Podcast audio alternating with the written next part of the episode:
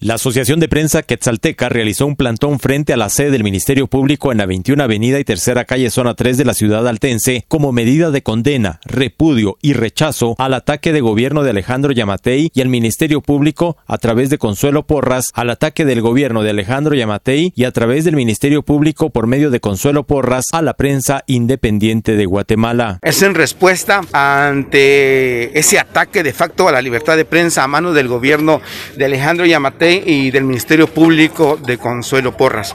¿Por qué decimos eh, del gobierno de Alejandro Yamatei y eh, lo que es el Ministerio Público Consuelo Porras? Porque estos dos organismos prácticamente del que conforman el Estado no son ahorita del pueblo de Guatemala están al servicio de, dos personas que están al servicio de otros grupos que, eh, están en contra eh, prácticamente de la corrupción, que, están a favor de la corrupción y están a favor de la impunidad. Prácticamente la prensa que salteca, la Asociación de Prensa que salteca, APECUN no podía quedarse eh, callado esta situación de facto que cometió el Ministerio Público, haber retenido, haber secuestrado, imagínense ustedes, el Ministerio Público secuestrar a periodistas, tener secuestrado a periodistas dentro de un medio de comunicación, eso es condenable, eso es terrible. Si lo hicieron en la capital, cuánto más vulnerables somos nosotros. Puede pasar mañana con Emisoras Unidas, con el medio que tú representas, eh, TV Azteca, o sea, puede pasar con ya lo hicieron.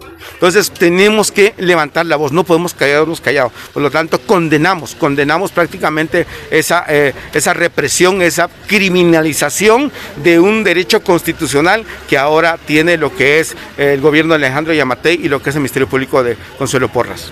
Desde Emisoras Unidas Quetzaltenango informa Wilber Coyoy, primera en noticias, primera en deportes.